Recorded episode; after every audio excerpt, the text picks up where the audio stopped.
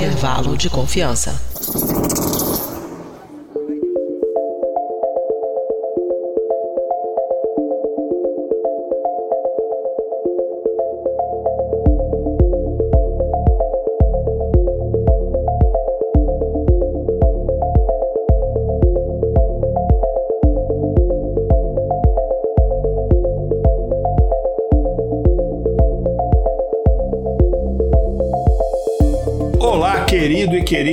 Ouvinte do está começando mais um episódio do Intervalo de Confiança, uma distribuição uniforme de pensamento crítico. E este é o nosso episódio 175, onde a gente vai falar como você vai ficar rico. Não, a gente não vai falar como você vai ficar rico. Vamos falar sobre criptomoedas, blockchain, enfim, inteligência artificial nesse mundo, é, enfim, todas essas coisas. Só que antes a gente vai aqui para um breve quadro de recados, enfim, que vai ser o mesmo que vou trazer, né? Então a gente vai só para um breve quadro de recados e a gente já começa o episódio de hoje.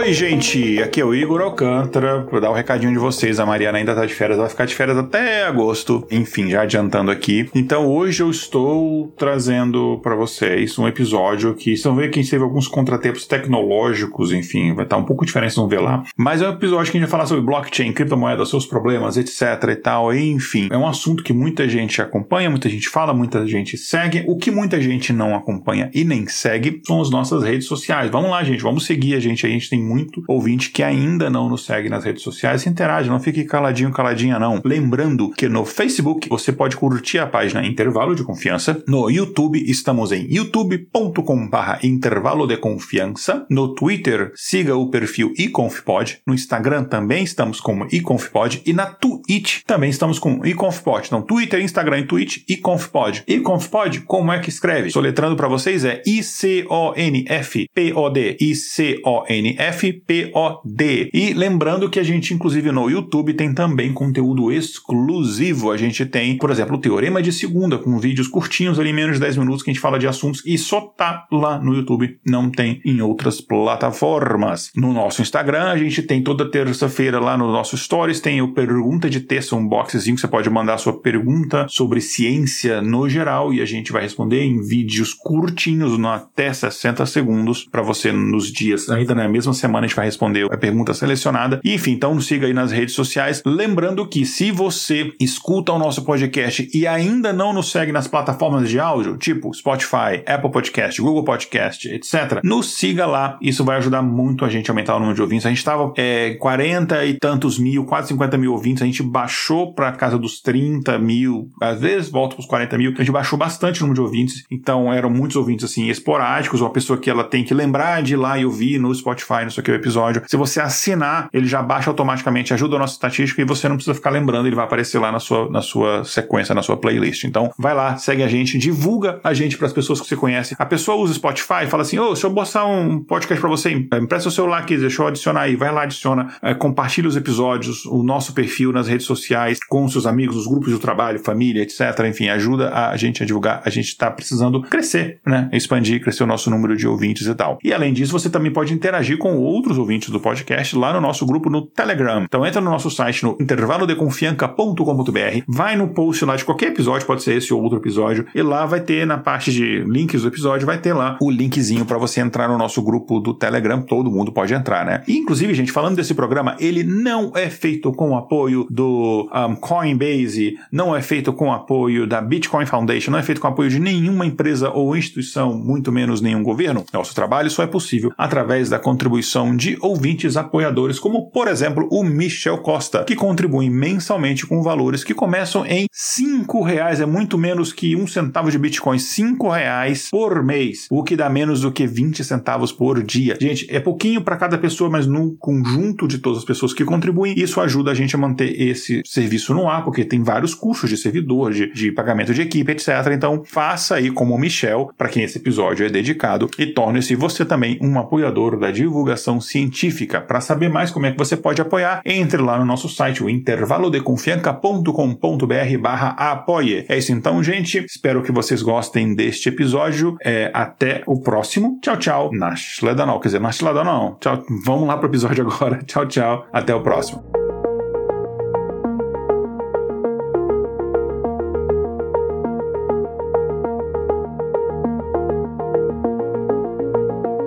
Pois é, isso então, gente. É, a gente ainda deve estar sentindo falta já da Mariana, ela ainda está de férias, mas enfim, é isso aí, vamos lá. A gente vai falar hoje sobre Bitcoin, criptomoedas e tal, mas antes eu vou apresentar quem está aqui comigo gravando hoje e está só eu e as vozes da minha cabeça. Pois é, a gente. Eu ia gravar com uma outra pessoa, mas a gente teve alguns contratempos de tecnologia, como eu estava falando aqui pro pessoal aqui em off, ao vivo, antes de começar a gravação. Tecnologia foi feita com um único objetivo: dar problema, dar pau. Então, então, como não é de se surpreender, então a gente vai se teve problema e a pessoa teve um problema e não conseguiu conectar. Então, em respeito aos nossos ouvintes que a gente tem o horário marcado pra gente gravar aqui ao vivo e tal, a gente vai fazer a gravação só comigo. Então, peço um pouco de paciência, que eu sei que é, é uma voz só, assim, uma pessoa só. Os episódios não são, normalmente não tá acostumado, né? Mas vamos falar desse negócio, né? A gente, todo mundo já ouviu falar em criptomoeda, né? A criptomoeda, eles, elas são já atualmente, já há algum tempo, né? Uma forma, um meio de troca comercial, assim como qualquer outra moeda moeda está sendo cada vez mais e mais é, aceito. Claro que hoje em dia só está disponível digitalmente, né? Você não consegue pegar em espécie uma criptomoeda ainda, pelo menos, e até pela própria natureza dela, porque ela, ela tem um controle que a gente chama de descentralizado e ela usa uma tecnologia conhecida como tecnologia de blockchain. E você tem ali, inclusive, um sistema de criptografia muito forte para permitir que as transações entre as diferentes partes seja feita de forma segura. Então a moeda digital nasceu nesse mundo digital e nasceu num outro tipo de, de, de, lógica de economia, né? Mas vamos lá. Como é que começou toda essa história? E, enfim, vamos, vamos lá do começo. A ideia é fazer esse episódio não apenas para quem já conhece o assunto, mas também para quem nunca ouviu falar nisso daí. Então, bom, a criptomoeda ela foi desenvolvida com base nos princípios de código aberto e ela foi feita para ajudar transações financeiras de forma segura, de forma confiável. E isso aí a gente está falando da primeira criptomoeda que foi criada, né? É o Bitcoin Bitcoin, que é até hoje a mais famosa, e ela foi criada em 2009 por um usuário que a gente não conhece a princípio a identidade real dele, né? Mas ele tinha um pseudônimo ali de Satoshi Nakamoto. A gente nem sabe se de fato ele é, tinha origem japonesa ou não, mas era o, enfim, é, é, o, é o nome que a gente conhece, né? O pseudônimo do criador do Bitcoin. E quando a gente fala que ela é uma criptomoeda, ela é semelhante a uma, uma moeda, digamos assim, tradicional em vários aspectos, né? O valor, ele é determinado, existe um valor específico, ou seja, ela tem um valor e esse valor você pode usar ele para comprar coisas, né? É, esse valor, ele é determinado, mas não é fixo, então ele tem uma variação. Tanto uma moeda tradicional quanto uma criptomoeda podem ser utilizadas diretamente para você executar transações sem a necessidade de um, de um intermediário, então você pode usar suas criptomoedas para realizar compras desde que o local onde você está comprando aceite essa forma de pagamento, enfim. É, então, existem essas similaridades com uma moeda, por isso que a gente chama de criptomoeda, né? E tem várias criptomoedas disponíveis no mercado, além do Bitcoin, você tem lá, por exemplo, Ethereum, Dash, Monero, você tinha, é, sei lá, tinha aquele do cachorrinho lá, que, ah, esqueci o nome agora, enfim, você tem um monte de criptomoedas, tem muitas mesmo. Tem criptomoedas que surgem e desaparecem do dia para a noite, enfim, é, tem vários problemas em relação a isso também. E basicamente a ideia e o valor atribuído à criptomoeda é muito baseado no que a gente chama de consenso distribuído, né? Então você tem um sistema, inclusive um sistema para você manter o registro das unidades de moeda virtual, a posse dessa moeda, quem detém aquela específica moeda moeda, você não cria do nada uma moeda dessa daí. A ideia é tentar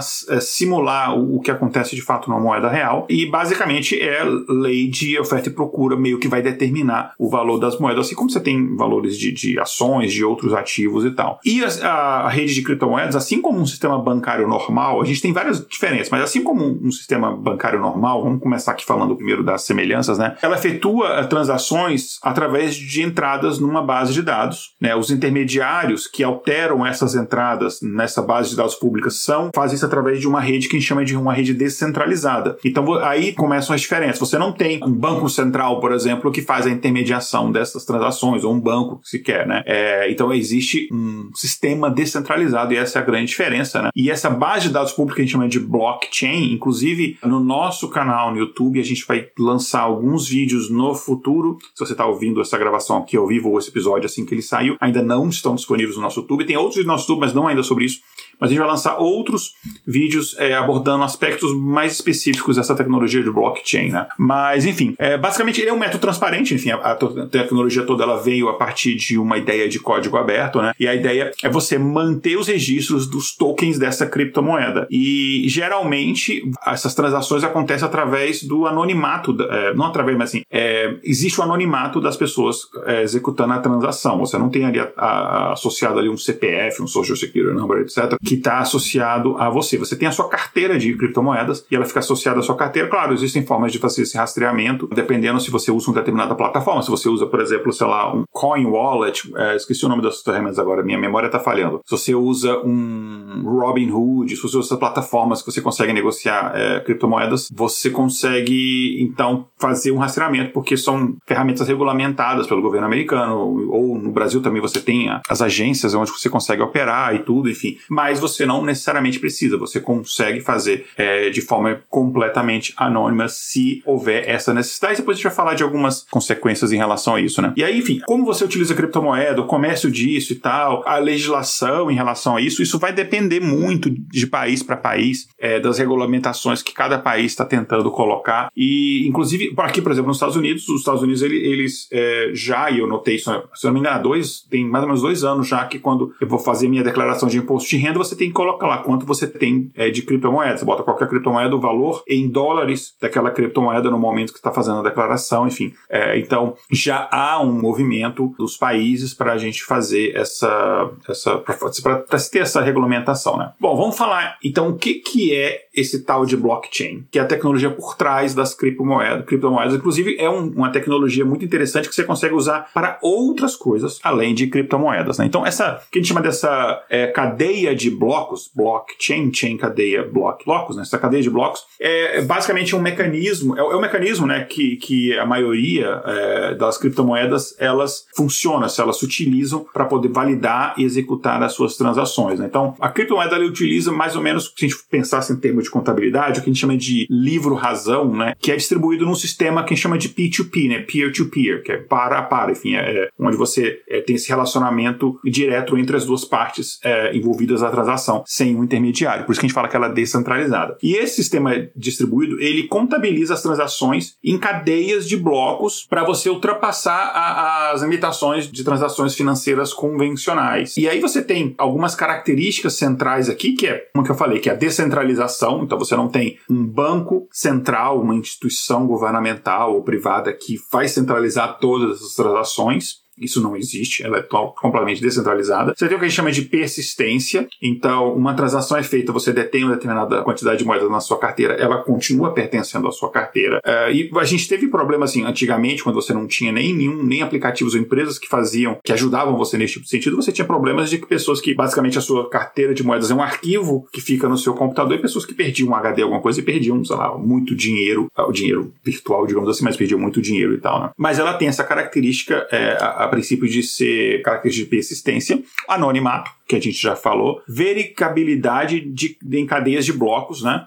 É, e isso é importante, porque senão eu poderia simplesmente, do nada, inventar que eu tenho determinada quantidade de determinada moeda. E aí a moeda no final não valeria nada, né? Como se cada pessoa em casa tivesse uma impressora de dinheiro pudesse imprimir dinheiro, então o dinheiro não vale nada. O conceito de escassez é que dá o valor às, às, às coisas. Se uma coisa não tem nenhum zero escassez, se qualquer um pode obter aquilo dali, aquilo não tem nenhum tipo de valor. Tipo, o oxigênio que está respirando aqui, ninguém vai cobrar pelo oxigênio, porque todo mundo tem acesso ao oxigênio, ainda, né? Ainda de graça. Mas então é mais ou menos esse mesmo, esse mesmo sentido. Então você precisa disso para que aquilo tenha de fato algum valor, né? Então, você tem essa característica da verificação de uma transação. A transação ela precisa ser verificada para ela ser de fato efetuada. E tudo isso é feito com um sistema de criptografia. Então, é um sistema que até hoje não foi possível se burlar isso e se inventar do nada criptomoeda, sendo que de fato, assim, quando fala inventar do nada, é criar do nada, é, sei lá, uma quantidade X de bitcoins, por exemplo, né? Depois a gente vai ver, tem, tem, claro, tem muito problema em relação a criptomoedas. Eu acho que talvez mais problema problemas do que mais pontos negativos, talvez, do que positivos na minha, na minha visão, mas a gente vai falar um pouco disso daí. Então, basicamente, essas transações elas são validadas por uma série de cadeias. Então, por exemplo, eu estou fazendo a transação entre, entre é, a minha pessoa e uma outra pessoa B lá. Então, vamos, digamos, por exemplo, pegar alguém aqui da equipe. Digamos está fazendo uma transação entre Bitcoin entre eu e a Tati, por exemplo. Então, essa transação que eu estou mandando uma quantidade específica de, de criptomoeda para ela, essa transação é validada por outros é, nós dessa rede descentralizada de blockchains. E aí existe uma assinatura digital, uma criptografada, que garante que essa transação de fato ocorreu. Ou seja, garanta que aquele dinheiro saiu da minha carteira virtual e entrou na carteira virtual dela. Né? Então existe esse tipo de controle e tal. E aí você cria, enfim, existe um, um, um conceito em criptografia chamado de hash, né? E aí você cria um hash eletrônico que é como se fosse uma assinatura digital daquela transação. É, e toda essa plataforma é aberta, então assim, garante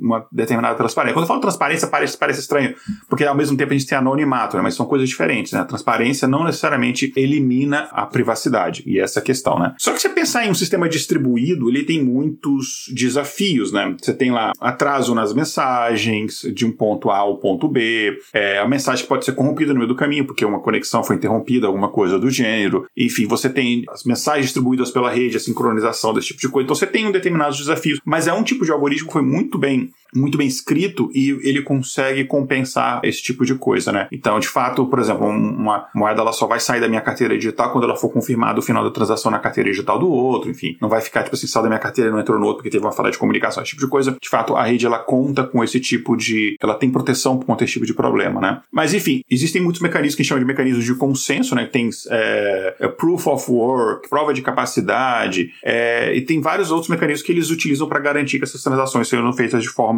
consistente, que você de fato não tenha nenhuma perda nesse, nessa, nessa cadeia. E esses algoritmos eles continuam é, é, evoluindo, avançando no decorrer do tempo. Deixa eu dar uma pausa aqui para dar uma olhada na galera aqui que está acompanhando ao vivo. Se alguém aqui tem alguma pergunta, só dá um alô para a galera. Tem um pessoal assistindo a gente ali pelo Facebook. Não, o pessoal ainda é muita pouca gente vê, mas tem lá pelo YouTube a galera vendo a gente. Podem mandar aí os seus comentários, gente. Tem aqui também no Instagram. Instagram, quem, quem, por que pareça aqui mais tem gente. Na Twitch eu ainda não tô olhando. Mas enfim, manda suas perguntas, comentários, manda um oi, alô, enfim, que a gente vai, vai lendo aqui falando. É, enfim, então basicamente é assim que funciona. Então a rede descentralizada, você não tem um banco central que vai validar as transações, é, são nós dessa rede, que são todas as pessoas conectadas nessa rede, computadores conectados nessa rede, que fazem isso, tá? E aí você tem esse conceito que a gente chama de mineração, que basicamente é o seguinte, digamos, está, eu não, eu, meu computador, ele tem, uh, ele está em parte, digamos, que ele, ele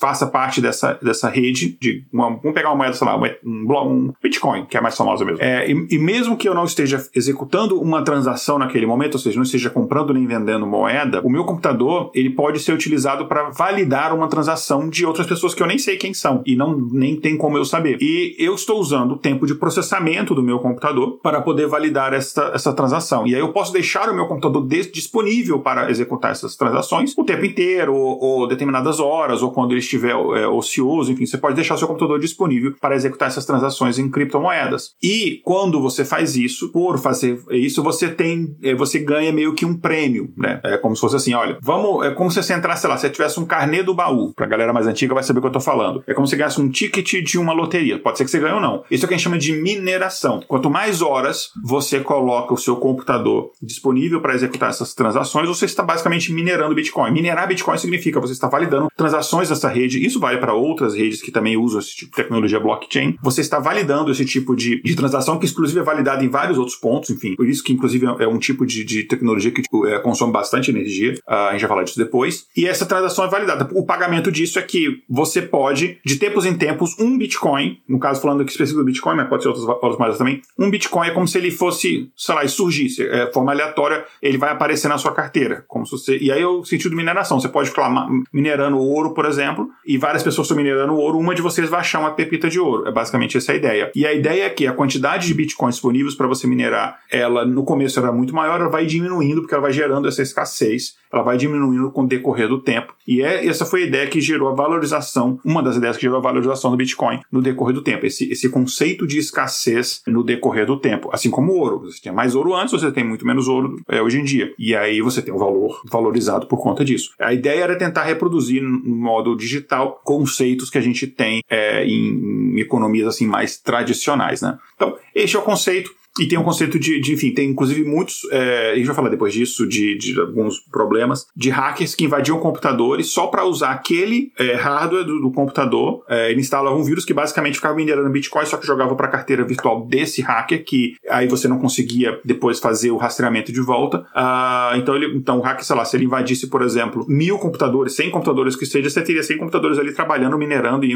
a chance de, você, de um deles é, minerar um Bitcoin para você seria maior. Então, isso isso é uma coisa. E o pessoal não era só computador, o pessoal tava hackeando qualquer tipo de hardware. É, tipo, por exemplo, tem, existe esse conceito de computação distribuída, né? Então, é, câmera de vigilância, é, várias coisas, né? Não necessariamente só, só computadores em si. Mas eu tô falando de Bitcoin, mas não tem só Bitcoin no mercado, né? Tem várias moedas. É, segundo o site CoinMarketCap, uh, coinmarketcap.com, atualmente, isso aqui até a data de fechamento dessa pauta, que foi há um mês atrás, mais ou menos menos. Então pode ser que de um mês para cá, pode ser não, com certeza de um mês para cá isso mudou. Mas segundo é, as fontes desse site, a gente tem cerca de, uh, um pouco mais na verdade, mas cerca de 24 mil criptomoedas registradas oficialmente. Ou seja, não é só o Bitcoin, você tem mais de 24 mil tipos de moeda. A maioria são moedinhas, assim, valores, assim, são microcentavos, assim, né? Então, tem várias, várias. Eu, eu já usei um desses aplicativos que você consegue negociar um monte de moedas, e aí tinha moeda assim, ah, vai anunciar, os caras publicavam o white paper e tal, e ó, vai sair moeda moeda tal, tal dia. E aí ela saía, um, cara, uma, um, uma unidade daquela moeda saía, sei lá, 0.0001 centavo, uma coisa assim. Aí o pessoal comprava aquilo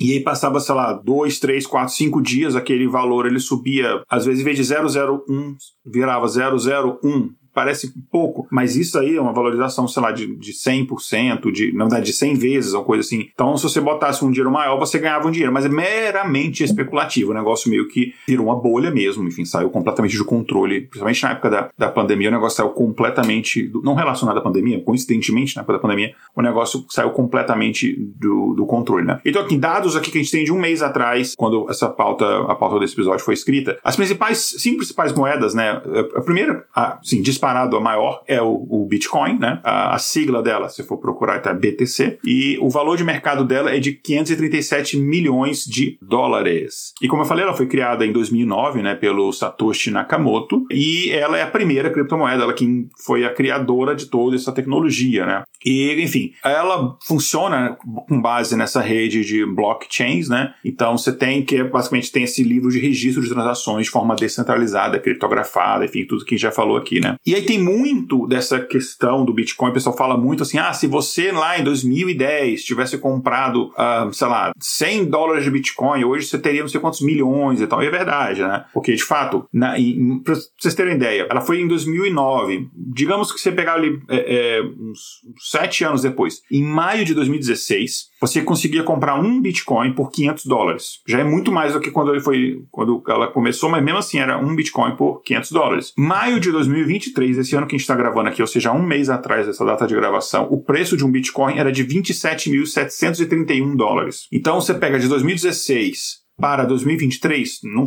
não é tanto tempo assim, você teve um crescimento de mais de 5.400%, um crescimento gigantesco. Não vá também pensando que agora, se você comprar Bitcoin agora, daqui a, é, deixa eu ver, de 2016 a 2003, dá 7 anos, não vai, é, 7, 8 anos, daqui a 7 anos não vai valorizar também assim, né? Não é isso que acontece. Lá no início, a coisa ainda era novidade, então valorizou bastante. Na verdade, o Bitcoin de quando, por exemplo, a gente pegar 2020 por aí até hoje, ele desvalorizou bastante. Eu, eu lembro que em 2020 ele chegou a bater 50 mil. E tinha alguns analistas de mercado que achavam que em dois anos ele podia chegar a 100 mil. Só que hoje ele está a 27 mil, quer dizer, ele perdeu quase metade. Na verdade, ele chegou a 20 mil, 19 mil, uma coisa assim, né? É, então é. Existem esses problemas aí. Com quanto é que valia um Bitcoin? Lá no começo, você pegou no comecinho, 2010, né? Ele foi criado em 2009, mas lá em 2010. Em 14 de julho de 2010, um Bitcoin, você comprava ele a 0.048 dólares. Ou seja, a menos de 5 centavos de dólar você compraria um Bitcoin. Daí, em 2021, você tem o maior valor histórico do Bitcoin. Eu falei 2020, mas 2021 foi até maior, né? Que foi de 60. Um Bitcoin valia 68.789. De fato, eu tenho amigos que têm, é, ganharam mais de um milhão de dólares com Bitcoin e tal. Então, mais também muita gente perdeu, enfim. Então, enfim, mas esse é o Bitcoin, que é o de fato o mais conhecido. A segunda moeda, a única de fato que ameaça rivalizar com o Bitcoin é o Ethereum, uma sigla no mercado é o ETH. O valor de mercado dele, mesmo assim, ele, é, ele é menos a metade do que o Bitcoin, o valor de mercado, né? De 222,3 uh, milhões de dólares. E aí, enfim, eu acho que não sei se esses valores aqui estão certos pelo que eu estou na pauta aqui, estão me parecendo muito baixos os valores, mas enfim, se não for isso, é o valor próximo disso. O Ethereum, ele não é só uma criptomoeda, ele tem essa diferença. Ele também é uma plataforma de blockchain, né? Inclusive, ele, ele, é, ele tem uma rede mais, mais simples, consome muito menos energia do que o Bitcoin, Uh, então você tem muitas criptomoedas que são baseadas na rede do Ethereum, né? são variações do Ethereum. Inclusive a gente tem aqueles tokens não fungíveis, os tal NFTs que o pessoal estava usando para poder passar perna em otário, quer dizer, para negociar tweet, é, arte digital, esse tipo de coisa. É, enfim, tinha otário que teve que, que pagou dinheiro por isso e muito dinheiro, e o pessoal usava, usava a rede Ethereum para isso. E ela também teve um grande crescimento, assim como o, o Bitcoin, não tanto, né? Mas enfim, você pegar ali ela, a, a, o Ethereum, ele é 2015, 2016 por aí. Então, de, 2000, de abril de 2016 até maio, ano, mês passado de 2023, você tinha um valor da Ethereum inicial era 11 dólares, hoje em dia é 1.847 dólares, né? Então, você tem um aumento de mais de 16, quase 17 mil por cento. É bem menos o valor de mercado do que o Bitcoin, mas você pensar em termos de porcentagem de crescimento, é um crescimento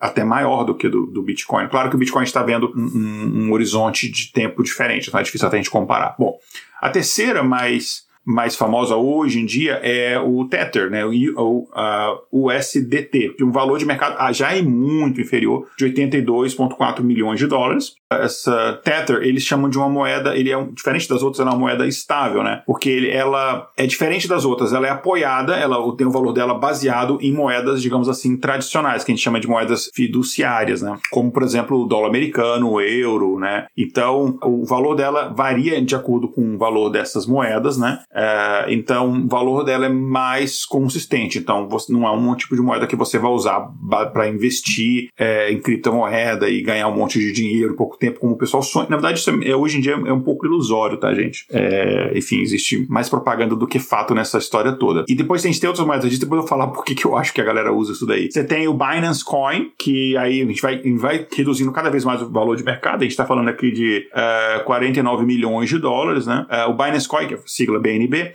é uma forma de criptomoeda que você pode usar para negociar e pagar taxas na Binance, que é uma bolsa de cripto de criptografia no mundo, né? E ela foi fundada ali em 2017, ela expandiu é, para outras coisas, né? Além de facilitar essas transações, essa plataforma, e ela pode ser usada para negociação, processamento de pagamento, reserva de viagem, várias outras coisas. E você consegue usar ela como uma moeda intermediária para trocar, por exemplo, por é, Ethereum, Bitcoin, etc. Né? Em 2017, quando ela surgiu ali, o valor dela era de 10 centavos, e no mês passado o valor tinha passado para 300 315 dólares, 10 centavos de dólar, né, para 315 dólares, um aumento aí de 314%, 314 mil por cento, né, mais ou menos. Então são moedas que valorizam bastante. E aí você tem várias outras moedas que elas são basicamente, elas estão em paridade com uma moeda real. Então você tem, por exemplo, o US Coin, né, que é o dólar americano em moeda, em criptomoeda, que é basicamente ele sempre vale um dólar, sempre vale um dólar, sempre vale um dólar. Então não tem nenhuma valorização. É, eu lembro uma época quando eu negociava com essas diferentes criptomoedas assim, eu usava muito essa moeda para quê? Porque às vezes você, por exemplo, ah, tem uma moeda que ela tá com uma, uma variação muito grande de valor, né, durante o dia e tal, e se você entra na paranoia de algumas pessoas, você não dorme, você acorda que com tem algumas pessoas que sim, que acordavam três da manhã para ficar negociando e para porque o valor tinha, tinha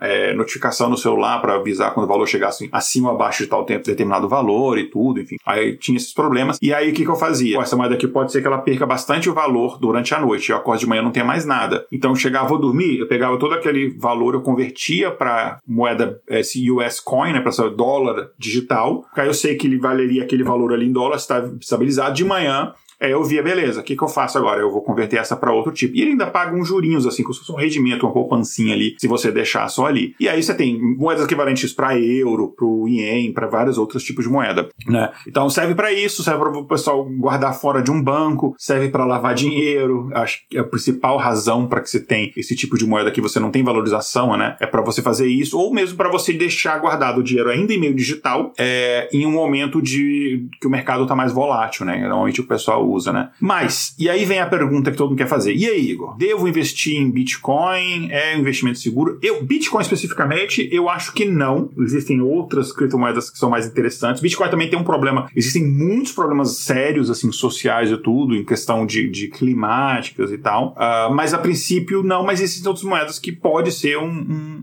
um bom investimento. Mas vamos falar um pouco disso, né? Cara, assim, não existe nenhuma economia que está dando um, um respaldo para essas moedas. Você fazer, por exemplo, você investir em, em, sei lá, por exemplo, em, yen, você tem a economia japonesa que está dando um respaldo. Então você tem uma espécie de um lastro daquela moeda ali, assim como o próprio real, como o dólar, euro, etc. Esse tipo de moeda ela não tem. Ela pode de fato ir de, de 50 mil para zero do dia para noite. Então o risco ele é muito alto. É, obviamente, não existe risco, não existe possibilidade alta de ganho com risco baixo. Isso aí, enfim, quer dizer, existe, né? Você nascer filho de filhos de pais ricos.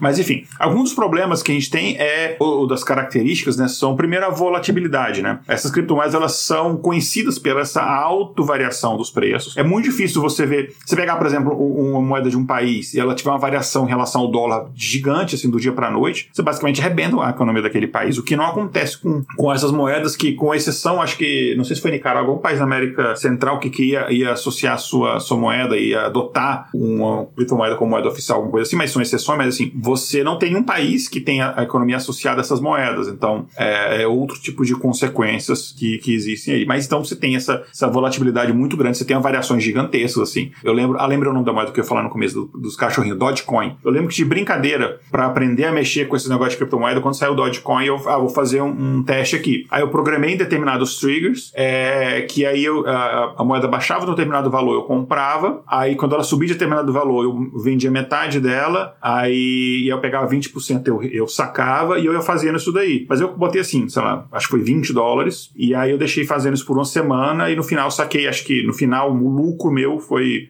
uh, 500 dólares, 500, 600 dólares, assim, porque ela tinha uma variação muito grande, mas é porque eu comprava e vendia, comprava e vendia, comprava e vendia, só que o meu investimento final foi só 20 dólares. As, as compras subsequentes que eu fiz foram em cima dos lucros que eu tive, obtive anteriormente, né? E eu, eu via que era uma coisa de louco, assim, é uma coisa surreal como que esse negócio é, flutua de valor e tal. Então tem essa característica. Outra famosa é a falta de regulamentação. É, esse é um mercado novo, ele ainda está num processo de regulamentação em vários países países. E a falta de regulamentação, ela pode parecer para muita gente, né? Poxa, é fantástico, porque não tem nenhum governo se metendo. Cara, mas também não tem ninguém para te proteger quando dá merda. E a gente vai falar de um num caso no, no, é, que deu muita merda mais pra frente no episódio. Então tem esse problema também. Falta de regulamentação abre, por exemplo, uma brecha gigantesca para você usar isso para fazer transações ilegais, tipo compra e venda de droga, de arma. É, teve uma época que eu tava no, no, no mestrado, eu tava estudando a parte de da Deep Web, desse tipo de coisa coisa. E a gente, por questões educacionais, a gente estava observando e documentando algum desses sites. Tinha site que a galera encomendava vídeos bizarros, tipo assim, ah, eu quero que você mate uma pessoa e filme, e eu quero que seja assim, assim, assim. Com essas características, eu quero que tenha isso, essa música de fundo. E aí tinha a galera que fazia isso e o pagamento era todo feito com, com criptomoeda, no caso na época Bitcoin. Hoje me encomendar assassinato também. É, e aí, é, como é que você rastreia esse dinheiro? Então, existe um, um lado muito sombrio por trás dessa, dessas moedas, tem que tomar muito cuidado. Uh, o outro é o, a questão de segurança. Né? Existe essa segurança da transação, a, a rede em si ela é, muito, é, ela é muito forte e tal, mas você pode ter uma carteira de criptomoeda é, roubada, dependendo de como você trans, transaciona, se você não usa uma determinada empresa como intermediária, pode acontecer de repente, se você tem sua carteira de, de um arquivo no seu computador computador ali e não tá seguro, alguém pegar o seu HD, pegar aquele arquivo e acabou todas as suas criptomoedas e tal. Se você imagina se você tiver, colocou suas, se você fez a besteira de colocar suas economias ali, acabou suas economias, entendeu? Então existe isso também. Existem problemas, pode acontecer de falha de tecnologia, enfim, né? A gente não pode acontecer, é, mas existem vários mecanismos para proteger contra esse tipo de problema, mas podem acontecer. Por exemplo, você der, como já aconteceu, um HD da pau e você tem sua carteira de moedas ali, e aí aquele HD, enfim, da pau e tal. Então, é, acontece, né? Uh, e, mas o principal risco tem a ver com a volatilidade, é, é o, o, risco de mercado mesmo, né? Você tem vários fatores que são influenciados isso e o valor de uma criptomoeda ali sobe e cai abruptamente, porque as pessoas que tinham em dólares, assim, coisa de 1, 2 milhões de dólares na carteira no dia e uma semana depois tinha 20, é, porque as moedas que a pessoa investia tinha uma, um ganho rápido muito grande, mas também caía de uma hora para outra. Então tem isso daí, né? Mas é claro que as pessoas não estão investindo porque só tem risco, existe o um potencial ganho de grana. Você pode dar sorte de comprar uma moeda que está um valor muito baixo hoje e depois de algum tempo ela ter uma valorização muito grande. Mas em muitos casos é uma loteria. Não caia no papinho de que alguém entende o mercado. Ninguém entende. Ninguém entende. É igual o mercado de ações. A gente já fez um episódio é, sobre. Acho que se eu não me engano foi como tomar decisões, não lembro qual foi o episódio no intervalo de confiança, em que a gente falou que, olha, o mercado de ações não tem ninguém que consegue prever isso. É tudo fugazi, como eu vi num filme sobre isso, né? É tudo uma é, é tudo uma invenção. Os caras mentem nos relatórios, tiram os resultados negativos onde eles perderam, deixam só onde eles ganharam para dar a impressão de que eles entendem do mercado e conseguem prever, ter uma taxa de sucesso grande. Isso não existe, tá? Isso não existe. É risco mesmo. É tipo você jogar na loteria, você não sabe. Então, de fato. Vamos lá. Existem vários pontos fortes, pontos fracos em relação às criptomoedas no geral. Vou começar por algumas, alguns pontos fortes, né? É, um deles é o seguinte: gerou uma concorrência para o mercado é, financeiro tradicional. Isso acabou é, é, gerando uma melhoria de infraestrutura financeira no geral. Né? Então, primeiro que você tem que. As criptomoedas elas têm essa é uma alternativa financeira, digamos assim, descentralizada. Não é uma alternativa 100%, porque você não consegue fazer todas as transações possíveis com criptomoeda, mas é uma alternativa para algumas coisas. Então, é descentralizada daqueles bancos tradicionais, o Banco Central e tal, que tem burocracia, enfim, tem várias restrições, etc. É, e muita gente usa essa falta de descentralização somente para cometer crime, como eu falei, então tem é, problemas muito graves em relação a isso. Mas também isso dá mais flexibilidade e autonomia para as pessoas poderem fazer suas transações financeiras com mais autonomia, enfim, sem aquelas instituições financeiras convencionais. E se você pensou não pagando imposto e tal, você pensou certo. Isso acontece ainda, né? Acontece. O governo americano, você, ele faz você declarar a quantidade que você tem de criptomoedas, mas ele ainda não está cobrando imposto em relação a isso, mas ele está só documentando. Uma hora, obviamente, vai ser começado a cobrar imposto. Como assim? Se você cobra, se você paga imposto em, tradi em, em transações tradicionais, nada mais justo que você pague também assim, né? Em, em outro tipo de transações. E aí, enfim, uma das vantagens é você oferecer serviços financeiros para aquelas pessoas que não têm acesso aos serviços bancários tradicionais. Isso de fato é uma vantagem interessante, né? De acordo com o Banco Mundial, você tem cerca de uh, ah, 1,7 milhões de pessoas em todo o mundo que não têm acesso aos serviços financeiros tradicionais. E aí, no caso, a criptomoeda podem satisfazer essas pessoas. Eu acho difícil, porque se a pessoa não tem esse acesso, para você negociar em criptomoeda, você precisaria de um celular, um computador, alguma coisa assim, algum meio digital. Que as pessoas também não teriam, mas em teoria teoricamente, você teria esse tipo de acesso, né? Outra questão é, supostamente, você tem uma maior transparência, maior segurança, né? Porque você tem por trás uma tecnologia muito robusta, que de fato é uma tecnologia muito robusta, que é a tecnologia de blockchain, né? Então, é, isso garantiria uma segurança maior, porque às vezes você está investindo, sei lá, num banco específico que ele pode, no Brasil, não vou citar nenhum nome para não tomar nenhum processo, mas que do dia para noite as pessoas não conseguem mais sacar aquele dinheiro porque o banco, sei lá, estava com a dívida, não sei o que, ou tomou um processo na justiça, etc. Coisa que não acontece nesse tipo de rede, né? Então, existem, sim, vantagens. Mas tem mais, na minha opinião, desvantagens do que as vantagens, né? Você tem invasão fiscal, você tem o famoso ransomware, é um paraíso, a criptomoeda é paraíso para hacker. O ransomware, quando o cara, ele, é, você é, infectado por um vírus do seu computador que trava o seu HD, você vai ligar o computador e aí você tem uma mensagem: olha, seu computador está travado, você não vai conseguir recuperar seus dados, e de fato não tem como, a não ser que você tenha uma chave criptografada, e essa chave vai ser disponibilizada se você é, mandar, sei lá, tantos bitcoins para esta conta. E tem lá um endereço de uma conta, de uma carteira é, digital. E aí você tem que mandar, sei lá, 0.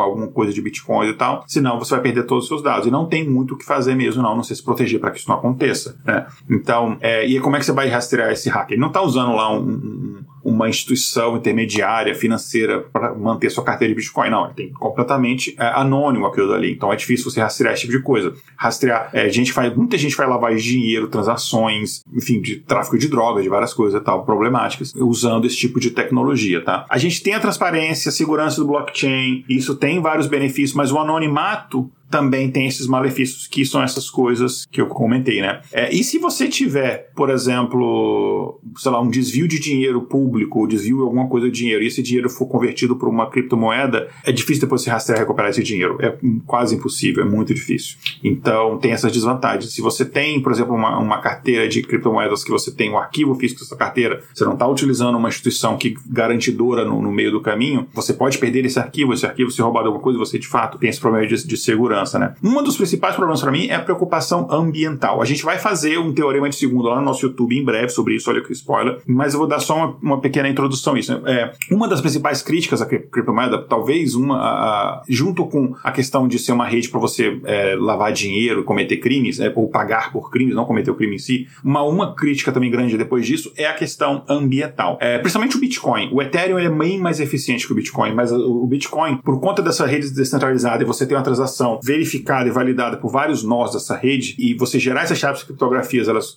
são complexas, são chaves grandes, né, para gerar mais segurança, ela também consome muita energia. Então, a, a, emissão de carbono gerada pela extração de Bitcoin, pelas transações de Bitcoin, ela é gigantesca. Ela é, por exemplo, maior do que o consumo de energia de países como, por exemplo, a Argentina, é, como quase todos os países, não juntos, mas individualmente da, da América Central, é, enfim, quase com exceção de três ou quatro países países uh, da África, por exemplo. Então, assim, é um consumo de energia para você fazer uma mineração de Bitcoin por ano muito grande. E a gente está falando em consumo de energia que envolve, por consequência, aquecimento do planeta, porque boa parte da energia gerada no planeta ainda são energias a partir de combustível fóssil. Então, você tem este problema, é, que é muito grande. E você consome energia por duas formas: processamento da, dessa, dessas transações e o processamento das transações acaba gerando um, um aquecimento dos computadores, porque, enfim, o processador ele vai aquecer, né, por mais energia circulando ali e aí você vai ter que resfriar esses computadores, e isso também consome energia. Então você tem esses problemas e tal. E aí você tem alguns locais onde o pessoal que tem dinheiro, na China acontece bastante isso, o pessoal tem eh, como se fossem é, fazendas de mineração, um monte de computadores ligados em um, sei lá, um data center gigantesco, só fazendo mineração e consumindo um, um monte de energia, né?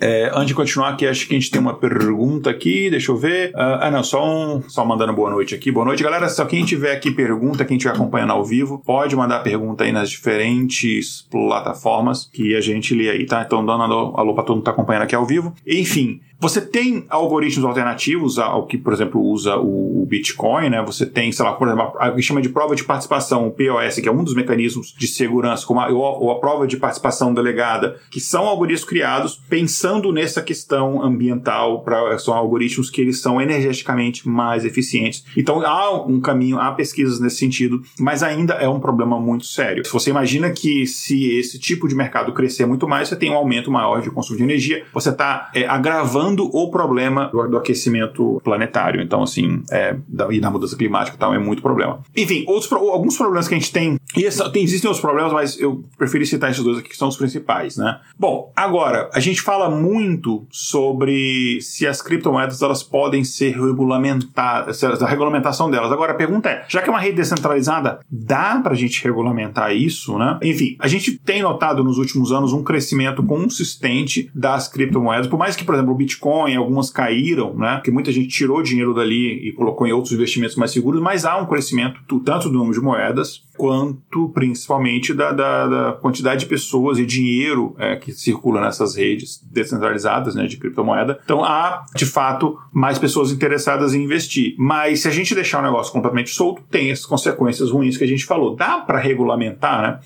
Lembrando, enfim, que as criptomoedas é, é, são esses tokens digitais, virtuais, usam criptografia para garantir a transação, controlar a criação de novas unidades. Você não consegue, não surge um é, Bitcoin toda hora, enfim, tem toda essa questão. Mas a questão de ser descentralizada, que é a base dessas moedas, dificulta muito a regulamentação, que exige que algo seja centralizado. Um órgão regulamentador que centralize as transações, o controle, fiscalize, audite essas transações e tal. Então é, é como se fossem duas coisas opostas tendo que se conciliar, se você quiser fazer uma regulamentação. Né? E, inclusive, a falta de centralização é uma das principais é, é, atrativos para muita gente dessa, desse tipo de, de moeda, né? E por isso, né, também que torna um negócio bem difícil de você regulamentar. Mas vamos lá. Por exemplo, você pode. Tem algumas coisas que, que, que são, estão sendo tentadas. Os governos podem exigir que as bolsas de negociação verifiquem a identidade dos seus negociadores, dos utilizadores daquelas bolsas de negociação. Igual eu falei, por exemplo, o Robinhood, uh, o. Uh, esqueci, Coin, alguma coisa, esqueci o nome. Eu tô, gente, com a memória péssima hoje. É o cansaço. É, e tem, mais, tem vários desses aplicativos, dessas, dessas empresas intermediadoras que fazem esse tipo de coisa. Então pode exigir, ó, você tem que se identificar. Como no caso, aqui nos Estados Unidos, os principais, você já tem essa obrigatoriedade e tal, né? É, então isso é uma, é uma alternativa. Porque, por exemplo, uma pessoa cometeu o um crime, você vai bloquear os capitais da pessoa. Se a pessoa tiver os capitais dela, boa parte em criptomoeda, é muito difícil você fazer isso. Então, essa é uma alternativa. Os, os governos podem impor determinados impostos sobre transações de criptomoeda para fazer ela ficar é, tão equivalente a uma transação normal, né? É, para você não quebrar o, mercado financeiro tradicional, que seria muito difícil acontecer, mas não impossível. E também para você tornar mais difícil para pessoas utilizarem esse tipo de rede para cometer crimes, né? E claro, no final depende muito das vontades dos governos de, de regularizar, regulamentar aquilo ou não. Claro que todos os governos vão ter uma vontade muito grande de regulamentar é, por vários motivos, que não vem ao caso citar aqui, ou talvez venha, não sei. Só que algumas pessoas acham que não deveria regulamentar criptomoeda, que isso é uma besteira, não tem, não, não, há, não, não tem que regulamentar, que é o, a beleza disso é isso, é como se fosse a luta de, das pessoas contra o governo e não sei o que e tal. Enfim, ah, é um, na minha visão é um pensamento um pouco até ingênuo, enfim, porque você ignora todos os problemas que aquilo tem, né? Uh, ou você fecha os olhos para os problemas mesmo sabendo que eles existam. Uh, mas isso, isso, é um outro debate. Mas enfim, há uma, uma constante é, um crescimento de pessoas, né, uma onda de pessoas que acham que é, na verdade não tem que regulamentar mesmo, não. E que a principal questão, o principal benefício da criptomoeda para as pessoas é, é, o fato de ser descentralizado, por isso não deveria estar sujeito a esse controle de qualquer governo, instituição financeira. É como, por exemplo, um governo, instituição financeira querer controlar, sei lá, eu tenho um PlayStation aqui que eu quero vender para o meu vizinho, não sei o quê, e querer controlar esse tipo de coisa. E eu entendo o lado dessas pessoas, mas você não pode esquecer de toda a faceta de criminal, de, de, de evasão de divisas, de lavagem de dinheiro que está por trás das criptomoedas. Então fica muito nesse limbo aí, né? E, mas mesmo assim, enfim, não é uma tarefa fácil. É, foi uma moeda criada para não ser regulamentada, né? Uma tecnologia no geral, essas moedas para não ser regulamentadas. Então, ah, já está gerando dor de cabeça para vários países. Não há uma maneira fácil de você fazer isso, é, que é basicamente essa ponte, gente, a descentralização. Tentar manter a descentralização. Talvez o anonimato entre as transações, entre as pessoas, mas não tanto o anonimato com as instituições, governos e tal. Então, existe é, esse quase que um paradoxo que a gente tem que resolver, né? E aí você pensa, como é que um governo pode, então, fazer essa descentralização, né? É, existe, obviamente, um custo envolvido em você é, implementar uma regulamentação. E há um, um, desafio tecnológico, um custo tanto financeiro, um custo como capital político, um, vários tipos de custo, né? Então, o que alguns países acabam achando mais fácil é proibir as negociações ou utilizações de criptomoeda. Então, às vezes ele não consegue proibir que as pessoas negociem criptomoeda, mas ele proíbe que instituições, lá, lojas, sites, etc., aceitem criptomoedas como forma de pagamento, de forma a tentar inibir que as pessoas utilizem aquilo dali, né? E, enfim, alguns países tentam esse tipo de coisa, não tem dado muito certo, a não ser que estejam economias já bastante fechadas, você consegue um pouco controlar isso, mas no final é, não é uma. proibir, normalmente não é uma coisa que, que funciona muito. Isso a gente gente vê, por exemplo, a lei seca é, nos Estados Unidos, proibição de álcool, acabou, as pessoas acabaram bebendo mais, ou a guerra contra as drogas, parabéns às drogas por terem vencido a guerra contra as drogas, né? Porque a gente sabe que é uma grande besteira, porque, na verdade, você só gerou os cartéis e você deu poder aos ao, tráfico, ao tráfico, etc. Enfim, é, que, é uma outra coisa, né? E além disso, você tem outro problema que é o seguinte: cada moeda tem os seus próprios protocolos, sistemas de, de transações, algoritmos, redes, etc. Né? Então, o Bitcoin, por exemplo, você tem ali, inclusive, as suas próprias ferramentas de autogovernança, se isso faz sentido. Por exemplo, o Bitcoin tem o Bitcoin Foundation, né, que você tem é composta por não é um oficial governamental, nada assim, mas você tem um grupo de investidores, programadores, que basicamente tomam decisão sobre protocolos. Que é, é um conceito muito assim de código de, de, comunidade de código aberto, sei lá, comunidade Linux, outros assim, né? Que você tem um. Não, há um, tem ninguém que deu a autoridade para fazer isso, mas meio que é um consenso na, na comunidade, né?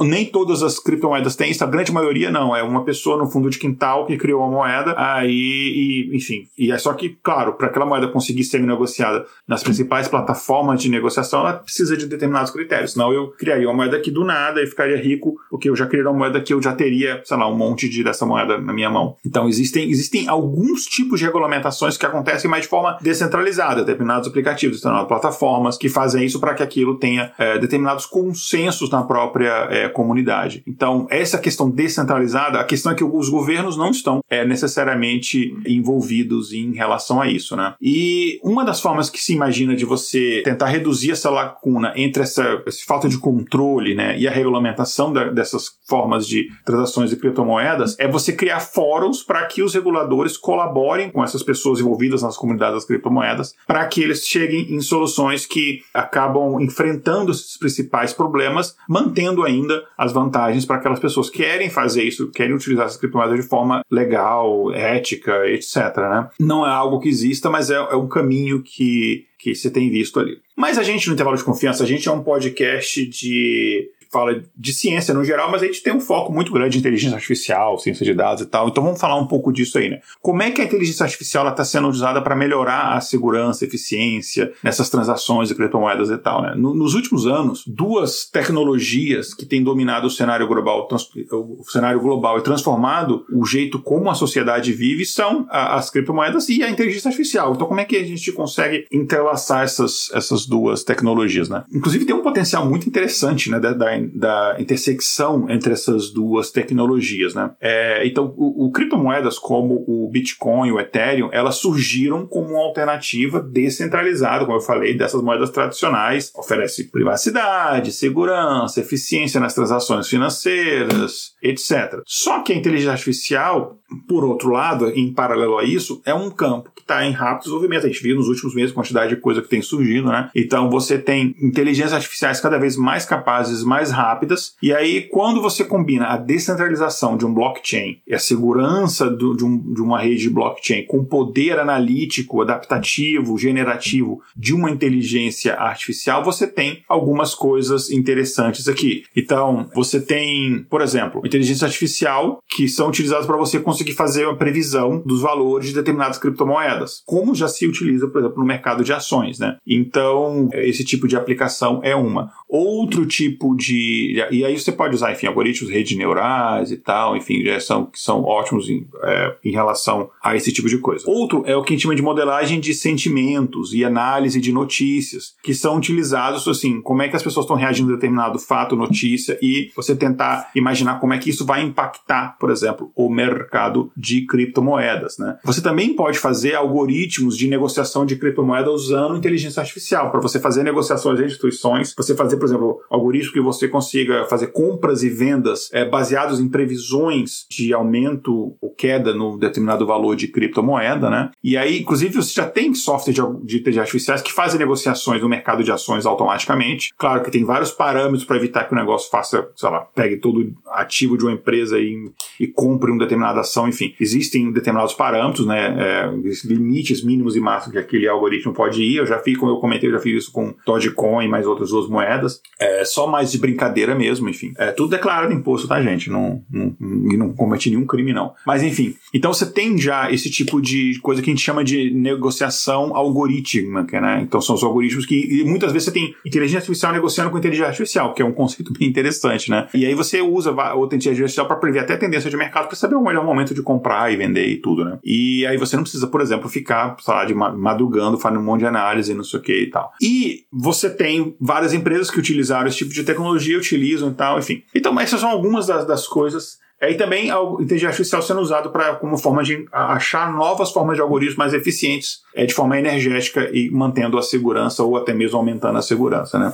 Enfim, você tem uma outra coisa que a gente chama também, uma outra característica, uma outra, outra, é, uma outra, um outro acontecimento, evento, sei lá, nesse mercado que a gente chama de negociação de alta frequência, né? Que é, é uma forma de negociação algoritmo, ou seja, são algoritmos que fazem isso, é, que a ideia é você fazer várias operações em frações de segundo, aproveitando pequenas variações de preço. Então não é, você não está usando necessariamente previsões de mercado para fazer grandes transações. Você faz microtransações ou muitas transações, mas várias delas. Então, quando você faz isso, os, os preços têm pequenas variações para cima e para baixo, e você fazendo muitas transações, você consegue ter esses pequenos ganhos acumulativos que no final podem ser ganhos maiores. Né? E um exemplo de empresas que, que fizeram isso é, por exemplo, a Grayscale Investment, que adotou uma estratégia baseada nesse tipo de algoritmo para melhorar a eficiência, reduzir o impacto dessas operações, enfim, para fazer esse tipo de coisa, que é um conceito interessante. É um conceito que o pessoal de day trade, por exemplo, faz muito, né? Que você vender e comprar ações no mesmo dia e você ter aquele ganho diário daquelas coisas ali. Eu tenho muitas críticas em relação a isso, mas não vem ao caso aqui nesse episódio. E um outro exemplo disso, é, inclusive, aqui é um exemplo uh, trágico, a gente pode até dizer, é o da Alameda Research, né? Que ela relata, inclusive tem um, eu não vou me recordar o nome agora, mas tem um documentário no Netflix, uh, o rei da criptomoeda, ah, não vou lembrar o nome, mas coloca lá cripto, alguma coisa no Netflix, vai aparecer esse documentário de vários episódios, que é bem interessante contar essa história que é bizarríssima da empresa canadense, né? Do final, a Alameda Research, que ela relatava lucros mensais na casa dos milhões de dólares, né? Mas que no final, enfim, não era bem assim, né? Enfim, a Alameda era, foi uma empresa que no final acabou falindo justamente através dessas estratégias de negociação que eram muito questionáveis, para dizer o mínimo, assim, né? Então aqui os algoritmos, né? Enfim, como eu falei, eles podem ser utilizados de, de inúmeras formas e no, no caso, ah, só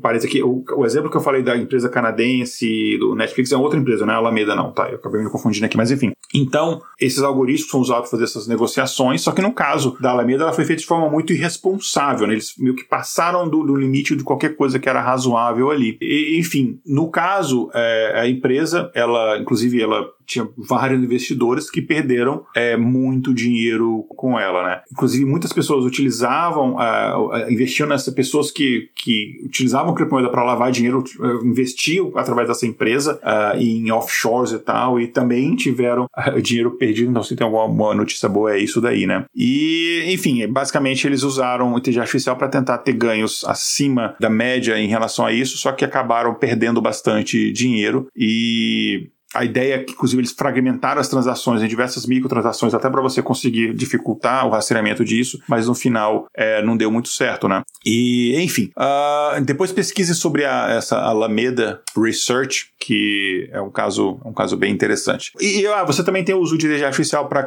a mineração de criptomoedas, né? Que você acaba, inclusive, tendo um consumo muito maior de, de energia, e que você tem o, é, o consumo de energia na mineração, que já é bastante, bastante grande, e na inteligência artificial, que também também é muito grande, né? É, então, enfim, tem também esse outro, outro problema aí.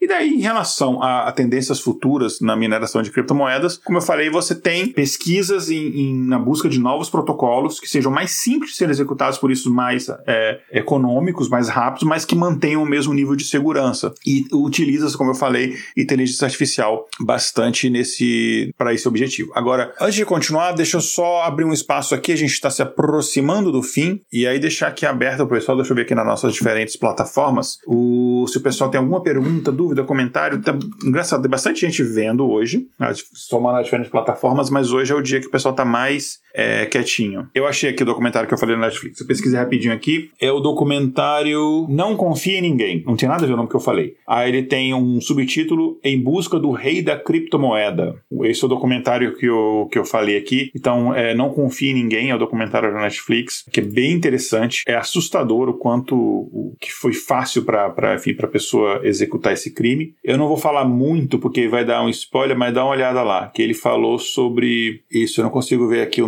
nome específico do, do investidor, mas enfim, do, do, do fundador da empresa. Mas é isso. É, dá uma olhada então nesse filme lá. Uh, beleza. Então, gente, espero que vocês tenham gostado desse episódio.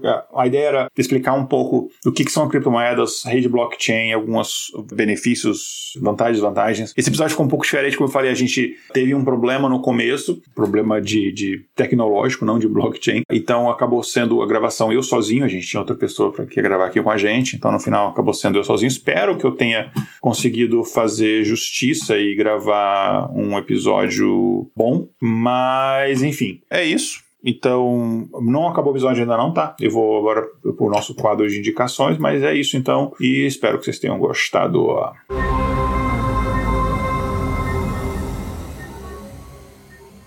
Espaço Amostral.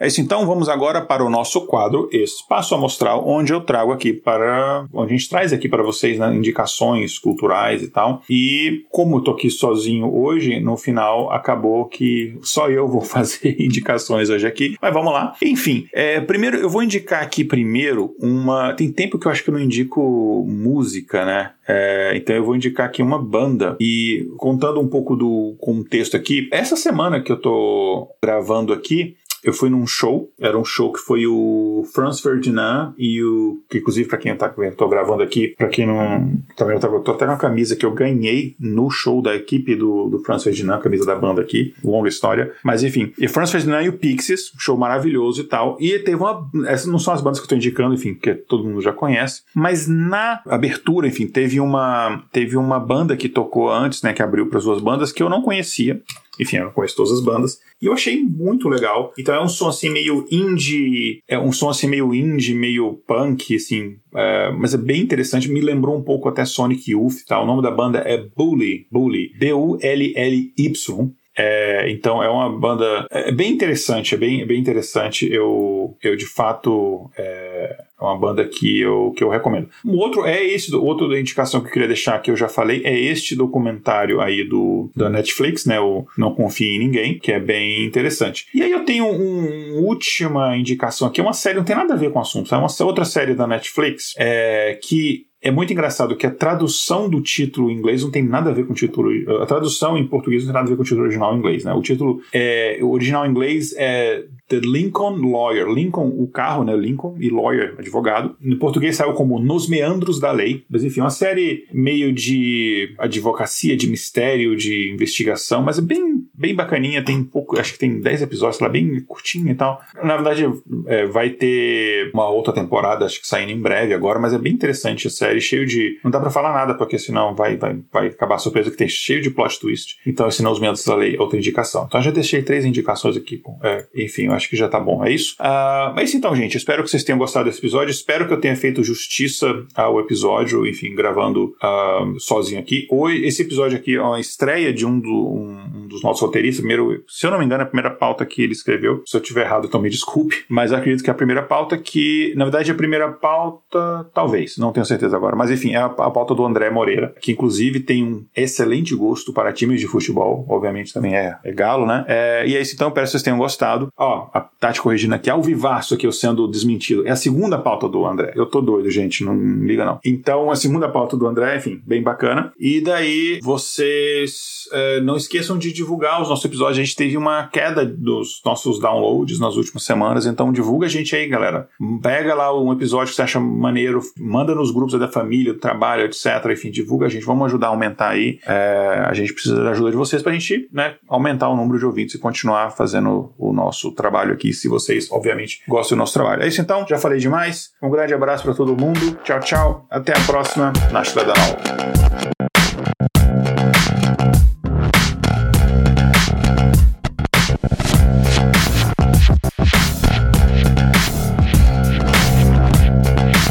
Episódio apresentado por Igor Alcântara. Pauta escrita por André Moreira. Vitrine Júlia Frois com colaboração de uma inteligência artificial. Vinhetas Rafael Chino e Léo Oliveira.